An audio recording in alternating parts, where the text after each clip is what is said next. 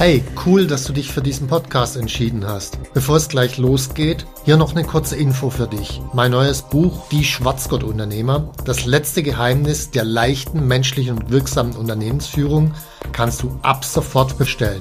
Den Link dazu findest du in den Show Notes. Jetzt aber zurück zum Podcast und viel Spaß mit dieser Folge.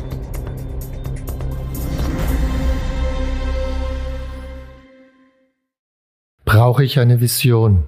Und falls ja, wie finde ich sie?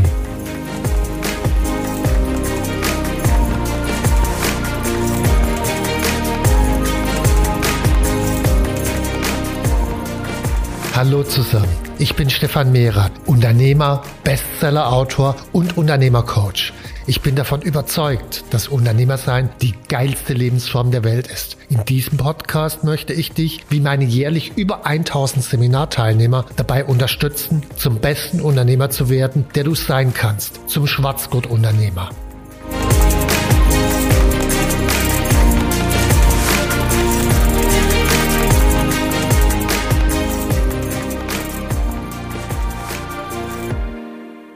Bin jetzt seit 24 Jahren Unternehmer. Ich habe mittlerweile deutlich über 1300 Bücher im Bereich Persönlichkeit und Unternehmensführung gelesen.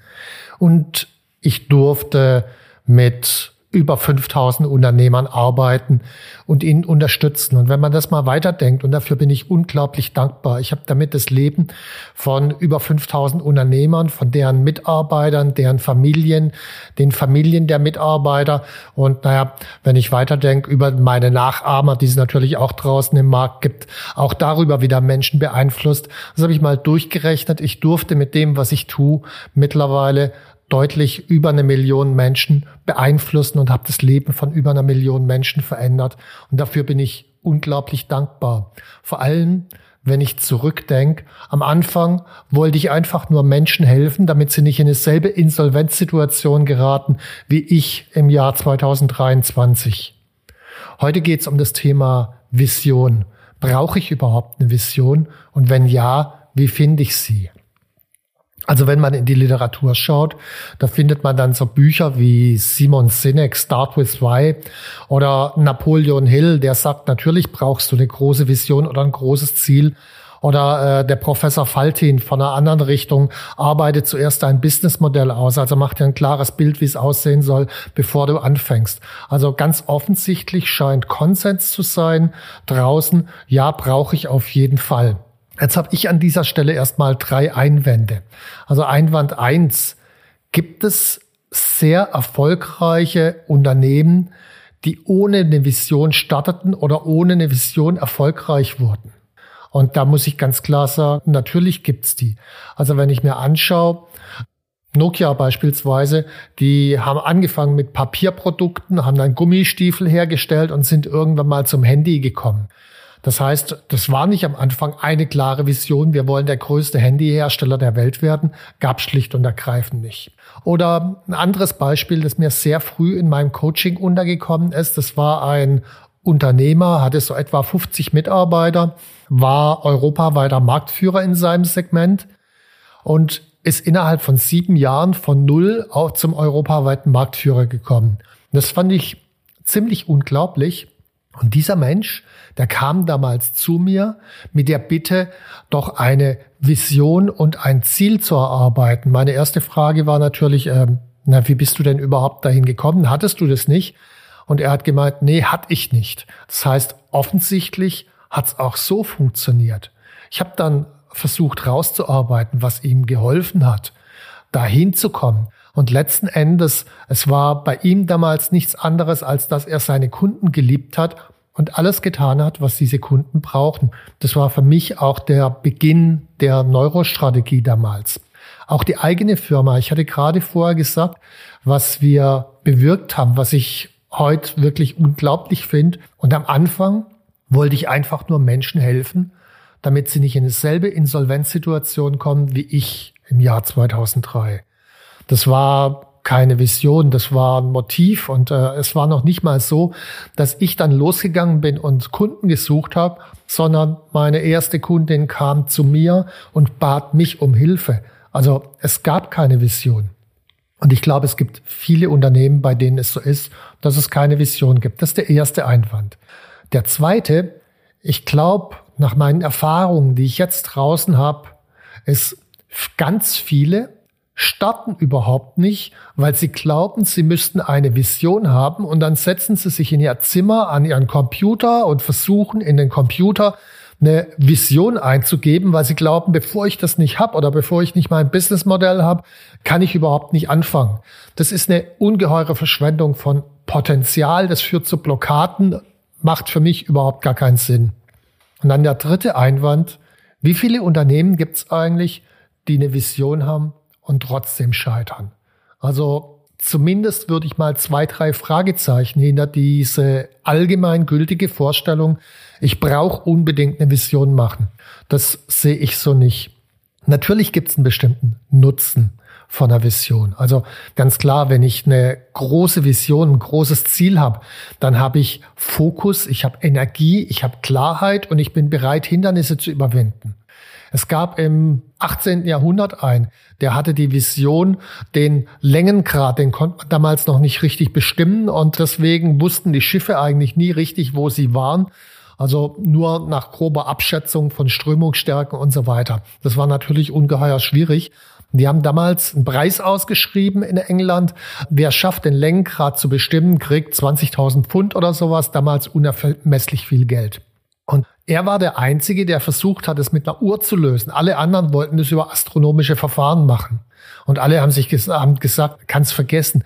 Du hast Temperaturunterschiede, das Schiff wackelt, Materialgenauigkeit. Du kriegst es nie hin, dass eine Uhr auf einen Abstand von, also innerhalb von einem halben Jahr, maximal drei, vier Minuten falsch geht. Keine Chance. Und er hat eine Vision gehabt, das hinzukriegen und hat daran 40 Jahre gearbeitet. 40 Jahre hat unterwegs Dinge erfunden wie das Bimetall und so weiter. Also an dieser Stelle hilft eine Vision natürlich klar über ein Hindernis drüber. Oder wenn man sich so eine andere Vision nochmal anschaut. Bis Ende des Jahrzehnts ein Mann auf den Mond und wieder zurück, also in den 60er Jahren Kennedy. Natürlich hat diese Vision dazu geführt, dass Hindernisse überwunden wurden, weil zu Beginn des Jahrzehnts waren die Russen weit voraus. Es war überhaupt nicht absehbar, dass die Amerikaner das hinkriegen. Oder Gandhi, wir befreien Indien von den Engländern. Ja, so eine Vision kann Energie, Fokus, Klarheit und die Bereitschaft, Hindernisse zu überwinden geben. Das ist ziemlich cool. Zugleich will ich jetzt auch nochmal auf die Gefahrenseite drauf eingehen. Die Zeit kann der Vision davonlaufen. Also der Visionär hält ganz oft an einer Vision fest. Und jetzt kann man wieder Nokia hernehmen. Nokia haben gedacht, sie sind die besten Handyhersteller der Welt und Handys ist ihr Ding, das war ihre Vision. Naja, und dann kam halt Steve Jobs und dann sah die Sache völlig anders aus. Nur der Punkt ist, Nokia ist nicht auf den Zug aufgesprungen, sondern Nokia hat immer noch an ihrem Ding festgehalten und der Rest ist Geschichte. Genauso ein Plattenspielerhersteller, Dual, wirklich super Plattenspieler gemacht. Naja, der Rest ist Geschichte. Also die Zeit kann der Vision davonlaufen. Ein Visionär kann an irgendwas festhalten, was eigentlich schon längst überholt ist. Große Gefahr. Dann nächste Gefahr. Die Vision hat ganz selten was mit dem Kunden zu tun. Die Gefahr, die dabei besteht, ist, dass ich mich auf eine Vision konzentriere und dabei den Kunden aus dem Auge verliere. Eine Vision, die basiert immer in dem Visionär, nicht im Kunden. Der, der aber das Geld zahlt für Unternehmen, ist der Kunde. Ich hatte einen Kunden, der hatte auch eine Vision und zwar wollte er eine Software entwickeln. Das war Anfang der 90er Jahre. Hat angefangen daran zu arbeiten und hat geile Ideen gehabt für die Software, hat die umgesetzt und so weiter. Er arbeitet immer noch dran, also jetzt seit über 25 Jahren. Letztes Jahr, im Jahr 2019, hat er das allererste Mal die 100.000 Euro Umsatzgrenze im Jahr überschritten. Naja, er hat sich halt auf seine Vision konzentriert, seine Idee, was so toll ist. Nur den Kunden hat's halt einen Feuchten interessiert. Das war dem Kunden schlicht und ergreifend egal. Also Strategie und Vision, Kundenorientierung und Selbstorientierung sind zwei völlig unterschiedliche Dinge. Und die Konsequenz daraus ist für mich auf jeden Fall folgende. Also aus dem, was ich jetzt gerade geschildert habe. Erstens, ich brauche zuerst wenn ich überhaupt was zuerst brauche, eine Strategie, bevor ich eine Vision brauche. Eine Strategie orientiert sich am Bedürfnis des Kunden und versucht, dessen brennendes Problem zu lösen. Das ist das Aller, Allerwichtigste. Und die Strategie schlägt immer die Vision. Wenn eine Vision oben drauf kommt, super, gibt Energie, gibt Fokus, gibt Klarheit. Aber die Strategie ist das Wichtigere. Immer. Zweite Konsequenz aus dem, was ich gesagt habe, ist, setzt euch nicht in irgendwelche Zimmer, in irgendwelche Räume und arbeitet eine Vision aus, ein Business Model, sondern fangt an und lernt. Geht raus. Wenn ihr eine Idee habt, dann setzt eine Website ins, ins Internet am Tag eins, Am Tag zwei wird die Website überarbeitet. Ihr braucht noch gar kein Produkt haben. Ihr fangt an und geht in Interaktion mit dem Kunden und aus dieser Interaktion lernt ihr und daraus entsteht schließlich eine Strategie. Daraus entsteht eine kundenorientierte Ausrichtung. Also wir fangen immer mit dem Doing an und nicht mit dem Nachdenken. Mir ist mal Unterschied gesagt worden vom Amerikaner, dass die Deutschen und auch die, die Nicht-Unternehmer, wenn die versuchen zu schießen beispielsweise, dann geht es so. Dann denken die, denken, denken, denken, dann zielen sie vielleicht, dann denken sie nochmal, zielen, zielen, denken, denken, denken und irgendwann vielleicht mal schießen sie. Wenn Unternehmer das Gleiche macht, dann geht es folgendermaßen. Schießen, reflektieren, zielen. Also die Reihenfolge ist komplett anders, weil aus dem Schuss kriege ich ein Feedback. Oh, ich war drei Zentimeter zu weit zu rechts, ich muss ein bisschen anders justieren. Und dieses Feedback, das ist letzten Endes das Entscheidende. Daraus kann ich lernen. Und jetzt kommen wir zu dem Thema Vision ein bisschen genauer. Also wenn ich denn die Strategie habe, wenn ich daran gearbeitet habe, wenn ich rausgegangen bin, gelernt habe, meine Strategie permanent auf den Prüfstand gestellt habe, dann ist eine Vision ein zusätzlicher Booster. Und wie sie ganz klar nicht entsteht, eine Vision ist zu Hause am Computer. Sie entsteht auch nicht, obwohl ich jetzt natürlich Unternehmercoach bin, aber sie entsteht auch nicht im Workshop mit Beratern und sie entsteht auch nicht niemals im Team mit Mitarbeitern, auch wenn das viele lehren. Eine Vision bekommt ihre Bedeutung durch die Energie des Visionärs, durch die Begeisterung des Visionärs. Das heißt, eine Vision muss in dem Visionär verankert sein. Und bei Teamarbeit kommt nahezu immer ein müder Kompromiss raus. Ähm, das heißt, ich habe dann zwar was dastehen auf dem Papier, nur das hat keine Energie für keinen der Beteiligten. Deswegen, eine Vision entsteht nie im Team mit Mitarbeitern und nie mit Beratern. Sie entsteht aber auch nicht allein. Da komme ich gleich zu. Wie eine Vision entsteht, ist folgendermaßen. Das ist immer der gleiche Prozess. Ich bin draußen vor der Tür, ich bin am Handeln, ich bin in der wirklichen Welt. Und dort treffe ich auf eine Realität, die nicht so ist, wie sie sein sollte, weil sie an irgendeiner Stelle einen wichtigen Grundwert von mir verletzt, was mir wirklich sehr, sehr wichtig ist im Leben. Daraus entstehen starke aktive Gefühle, also ein aktives Gefühl, wie zum Beispiel eine Wut darauf, dass es nicht so ist. Oder ein tiefer Schmerz, der mich ins Handeln bringt. Gegensatz zu passive Gefühle, wie zum Beispiel Trauer. Also das nicht, weil Trauer, da ziehe ich mich in mich selbst zurück. Also es muss ein aktives Gefühl sein, das mich dann zum Handeln bringt. Also eine Realität, die nicht so ist, wie sie sein sollte, bringt mich zum Handeln. Daraufhin mache ich neue Erfahrungen. Ich komme in ein anderes Umfeld rein. Ich lerne andere Menschen kennen. Ich tausche mich mit denen aus. Ich probiere neue Dinge aus. Das Ganze wird verdichtet und aus dieser Verdichtung entsteht dann irgendwann am Ende eine Vision. Also auch eine Visionsentwicklung ist ein agiler Prozess. Das ist nichts, was ich sozusagen als Nachdenkergebnis im Kämmerchen oder mit irgendwelchen Leuten erzeugt, sondern die Reflexion ist Teil des Prozesses. Der wichtigere Teil ist das Handeln. Praktisches Beispiel. Nehmen wir mal einen Gandhi her. Gandhi, der ist am Anfang in Südafrika, war der Anwalt. Und dort ist er im Zug gefahren, erste Klasse Abteil, hat ein Ticket gehabt, erste Klasse, und dann kam der Schaffner und hat ihn rausgeschmissen, weil er die falsche Hautfarbe hatte. Und dann ist er nicht aufgestanden, als er aus, aus dem Zug rausgeworfen wurde und im Dreck lag, ist er nicht aufgestanden und hat sich gesagt, so, jetzt befreie ich Indien. Das macht überhaupt gar keinen Sinn. Also eine Vision kann nicht irgendwie unmittelbar entstehen, sondern das, was er gesagt hat, ist erstmal, er traf auf eine Realität, die nicht so ist, wie sie sein sollte. Für ihn war Gerechtigkeit unglaublich wichtig und es schien ihm nicht gerecht und daraufhin hat er gehandelt und hat eine Aktion gestartet, nämlich Passverbrennungen in Südafrika organisiert, weil damals die die Farbigen, die, die Inder und so weiter, die einzigen waren, die Pässe haben mussten. Und um da zu protestieren, hat er halt eine Passverbrennung organisiert. Daraufhin hat er gelernt, weil es gab natürlich eine Gegenreaktion der Engländer. Und daraus entstand dann schließlich irgendwann die Vision nach etwa 25 Jahren. Das heißt, er hat 25 Jahre gelernt und 25 Jahre gehandelt, dabei 25 Jahre Menschen kennengelernt. Das heißt, erst im Lauf des Prozesses, eher gegen Ende hin, ist die Vision entstanden. Und wenn ich jetzt mich selbst mal anschaue, dann muss ich mal ganz weit zurückgehen und überlegen, wie ist eigentlich meine heutige Vision entstanden. Meine heutige Vision reicht mindestens ja, 35, 40 Jahre fast zurück. Und zwar war das damals, als ich in der 11. Klasse war, da war ich Klassensprecher. Und wir wollten damals eine Klassenfahrt nach Paris machen. Und der Lehrer wollte damals ins Fichtelgebirge.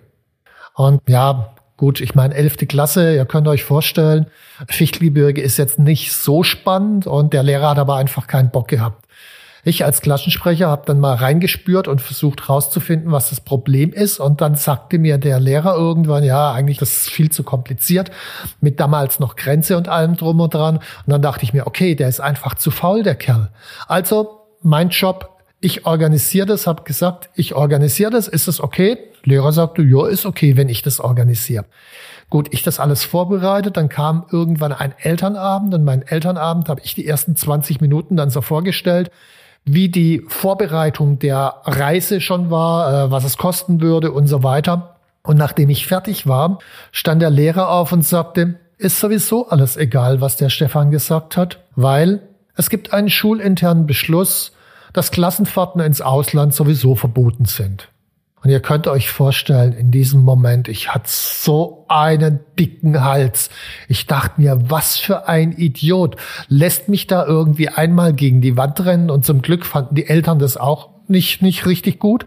Aber naja gut, ich meine, wie halt so ein Bürokrat so ist, der hat sich halt hinter seiner Regel verschanzt und da ließ sich nicht sonderlich viel machen. Nächsten Tag habe ich gewartet, bis seine Stunde beginnt, habe mich vorne hingestellt und habe erzählt, was an dem Abend passiert ist.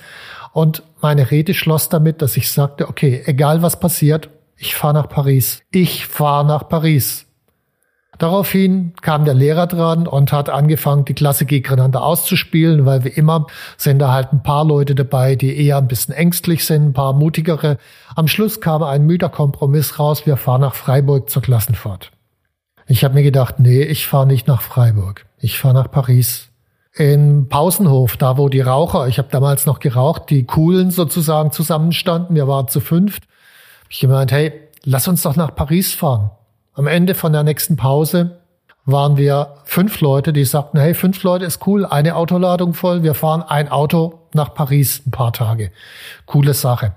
Nachmittags haben wir uns dann mit unseren Freunden und Kumpels getroffen und da haben wir die Geschichte auch erzählt. Die sagten, hey, Paris ist cool, da würde ich auch gerne mitmachen. Äh, wann, wann fahren wir denn? Am Abend dieses Tages waren wir 17. Am nächsten Tag haben das einige aus der Klasse wieder mitgekriegt und sagten, hey, sie würden auch gern mit nach Paris fahren. Am Ende waren wir 33 Leute. Das war mit die coolste Klassenfahrt, die jemals stattgefunden hat, weil sie war ohne Lehrer. Da war einer von uns, der war schon mal durchgefallen, der war 18, der war die ganze Zeit stutzbetrunken, das war der Erziehungsberechtigte. Und dann nochmal 32 Leute und hey, das war eine richtig geile Klassenfahrt, die wir da gemacht haben. Und das, das ist sowas, was äh, mich wirklich im tiefsten Innern anspricht. Da sind Dinge drin, wie sich gegen Bürokraten zu wehren, Selbstbestimmung, nicht einfach protestieren, sondern die Dinge selbst in die Hand nehmen, machen, tun. Und das Ganze nicht irgendwie allein. Klar, natürlich im ersten Moment war so eine innere Protesthaltung, das lasse ich mir nicht gefallen aus, aus dieser also Art jeder Jugendliche. Aber dann letzten Endes das gemeinsam zu machen und gemeinsam zu fahren, das war so, so was, was mich schon immer antrieb. Deswegen habe ich die Geschichte jetzt gerade auch erzählt. Also Selbstbestimmung, Selbstverantwortung, gemeinsam die Dinge anzugehen, eine Verbindung miteinander zu haben und auch mal gegen die Regeln zu bürsten. Das war das, was mich schon immer angetrieben hat. Und wenn ich jetzt heute meine Vision anschaue, dann ist heute meine Vision folgendes. Es geht tatsächlich um Selbstbestimmung. Und zwar die Vision ganz konkret, die besten Unternehmer werden Schwarzgurt-Unternehmer und Teil einer Schwarzgurt-Community, die wir schaffen. Schwarzgurt-Unternehmer ist für mich jemand, der selbstbestimmt ist, der Leuchtturm ist, der mit seinem Unternehmen seine Seele zum Ausdruck bringt und damit das Leben anderer bereichert, der aus einer Haltung der inneren Ruhe agiert, jemand, der andere Menschen inspiriert, ihrem Selbst auch eine Bestimmung zu geben. Und in dieser Vision ist auf einer emotionalen Ebene all das drin, was in der elften Klasse auch schon da war. Das heißt, diese Vision ist wirklich ganz tief in mir verankert. Und das ist jetzt auch ein ganz zentraler Punkt. Ich glaube, eine Vision, die bekommt ihre Kraft dadurch, dass sie einen Visionär hat, der genau zu dieser Vision passt. Oder andersrum, nicht jede Vision passt zu jedem. Oder nochmal anders, eine Vision ist auch nicht kopierbar. Das ist für mich der Schlüssel einer jeden Vision. Und damit ist auch klar, was keine Vision ist. Keine Vision ist zum Beispiel, ich hatte im Jahr 2000 eine Idee, und zwar die Idee, ein Recherchetool zu entwickeln. Ein Recherchetool, das es heute noch immer nicht gibt. Und zwar die Idee war ganz schlicht, in Word im Hintergrund ein Tool mit einzubauen, das permanent beobachtet, was jemand in diesem Word schreibt und dann parallel, während jemand schreibt, im Hintergrund Hintergrundinformationen recherchiert und die immer wieder einblendet. Das heißt, wenn ich anfange, Text über Napoleon zu schreiben, dann geht automatisch nebendran Wikipedia auf mit dem Leben von Napoleon, irgendeine Spezialseite mit den wichtigsten Schlachten. Wenn ich dann anfange, über Waterloo zu schreiben, dann geht automatisch eine Seite auf über Waterloo und die Schlachtaufstellung und die vor, das, was davor war und was danach war. Das heißt, praktisch so egal, was ich schreibe, wenn ich einen Text über Strategie schreibe, geht nebendran ein Fenster auf mit äh, Vorschlägen, wie man Strategien entwickelt und so weiter. Also egal, was ich schreibe, kriege ich automatisch von dem Tool angeboten, was ich noch zusätzlich brauchen könnte. Haben wir einen fix und fertigen Prototyp im Jahr 2000 gehabt. Also ich finde es auch heute noch eine coole Sache. Ich glaube, für jeden Journalisten, für jeden, der wissenschaftlich arbeitet, für jeden, der Konzepte entwickelt, geiles Ding. Nur, das ist für mich keine Vision. Das ist eine hübsche Idee ohne Bezug zum Visionär. Damit hat es auch keine wirkliche Energie. Woran ich das weiß, naja, ich hatte damals in meiner Firma einmal ein Content-Management-System und zum zweiten waren wir mit diesem Recherchetool dabei. Das Recherchetool fand ich natürlich das Coolere, aber wir haben Investoren gesucht damals und die Investoren, die haben beides gesehen, haben gesagt, okay, sie investieren in das Content-Management-System, aber nur unter der Voraussetzung, dass wir das Recherchetool aufgeben. Meine Antwort war, ja, okay, mache ich. Das heißt, da kam ziemlich deutlich zum Ausdruck, das war eine schöne, coole Idee, aber null Energie, weil wenn es wirklich meine Vision gewesen wäre, wenn die wirklich tief in mir verankert gewesen wäre, dann hätte ich das never aufgegeben, never, egal wie viel Geld die mir geboten hätten. Das heißt, solche Ideen sind keine wirkliche Vision. Eine Vision ankert ganz tief in uns, in unserem Herzen als Visionär und deswegen ist es nicht kopierbar und genau daraus entsteht die Energie. So, jetzt haben wir aber ein Problem. Die Visionär, die Vision, die entstand im Visionär. Das heißt, der Visionär hat die Energie, aber allein eine Vision zu erfüllen. Also okay, der Typ mit der Uhr, mit dem Lenkrad, der hat es allein gebaut, aber die meisten wirklichen Visionen von Bedeutung kann ich ja nicht allein erfüllen. Das heißt, ich muss jetzt anfangen, Leute mitzunehmen, Leute von der Vision zu begeistern. Und die Frage ist, wie mache ich das dann? Da gibt es einen schönen Satz, den kennen wahrscheinlich alle. Von dem Antoine de Saint-Exupéry, der hat mal gesagt, Wenn du ein Schiff bauen willst, dann trommle nicht die Männer zusammen, um Holz zu beschaffen, Aufgaben zu vergeben und die Arbeit einzuteilen, sondern lehre die Männer die Sehnsucht nach dem weiten, endlosen Meer. Es ist also die Aufgabe des Visionärs, Sehnsucht zu lehren. Wie macht man das? Da würde ich dann wahrscheinlich mal einen eigenen Podcast zu machen. Hier an dieser Stelle nur zwei Stichworte zu. Das erste ist Storytelling, also die besten Visionäre sind immer auch die besten Geschichtenerzähler. Wir machen da nebenbei auch ein Storytelling-Seminar, aber das nur nebenbei. Das ist der eine Punkt, Storytelling. Das zweite ist, es ist notwendig, an die Bedürfnisse der anderen Menschen anzudocken.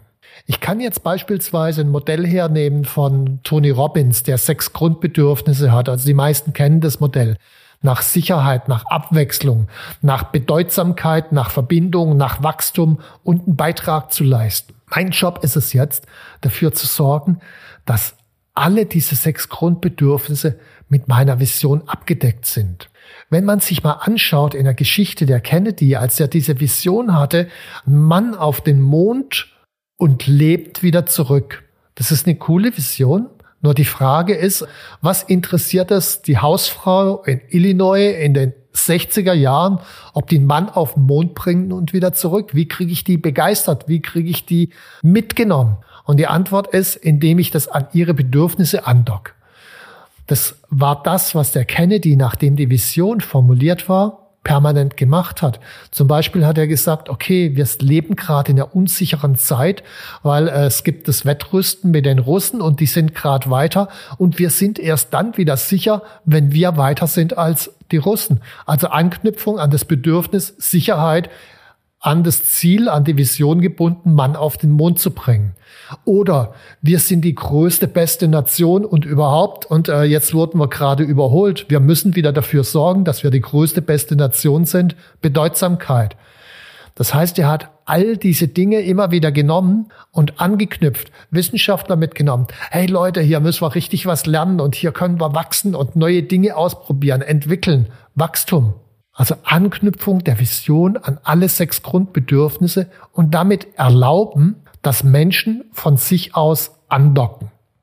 So, das ist aber jetzt nur ganz kurz, wie bringe ich eine Vision an andere Menschen ran, Storytelling an Bedürfnisse andocken. Fassen wir mal zusammen, wo stehen wir? Also erstmal eine Vision, die gibt natürlich Energie und Fokus, aber sie steht nicht am Anfang. Am Anfang steht Handeln, als nächstes steht die Strategie. Dann mache ich das Ganze in einer agilen Vorgehensweise, also immer im Handeln und Reflexion in der Abwechslung. Fang einfach an. Egal, ob du eine Vision hast oder nicht, fang einfach an. Die Vision, die entsteht immer im Visionär. Also du tauschst dich natürlich aus. Im Handeln lernst du natürlich Leute kennen. Das führt zu Auseinandersetzungen. Das führt zu Lernerfahrungen, gemeinsamen Lernerfahrungen. Das heißt, eine Vision ist immer auch was Gemeinsames. Aber die Vision entsteht in dir und die Energie entsteht in dir. Und nur wenn sie in dir entsteht, dann hat die Energie auch und die Vision auch wirklich die Power, die sie braucht. Und das Ganze machst du dann andockbar, indem du menschliche Bedürfnisse von allen aufgreifst und durch Storytelling. Wenn du jetzt noch mehr wissen willst zum Thema agile Strategie, mein Buch Die Kunst, seine Kunden zu lieben, zum Thema Agile Visionsentwicklung ist in meinem Buch Dein Wille geschehe beschrieben und Storytelling. Da haben wir ein eigenes Seminar zu. Findest du alles unten in den Show Notes. Danke. Wenn dir mein Podcast gefallen hat, dann abonniere und like ihn doch einfach. Mein Ziel ist, dass du zum besten Unternehmer wirst, der du sein kannst. Zum Schwarzgurt-Unternehmer. Tschüss und bis zum nächsten Mal.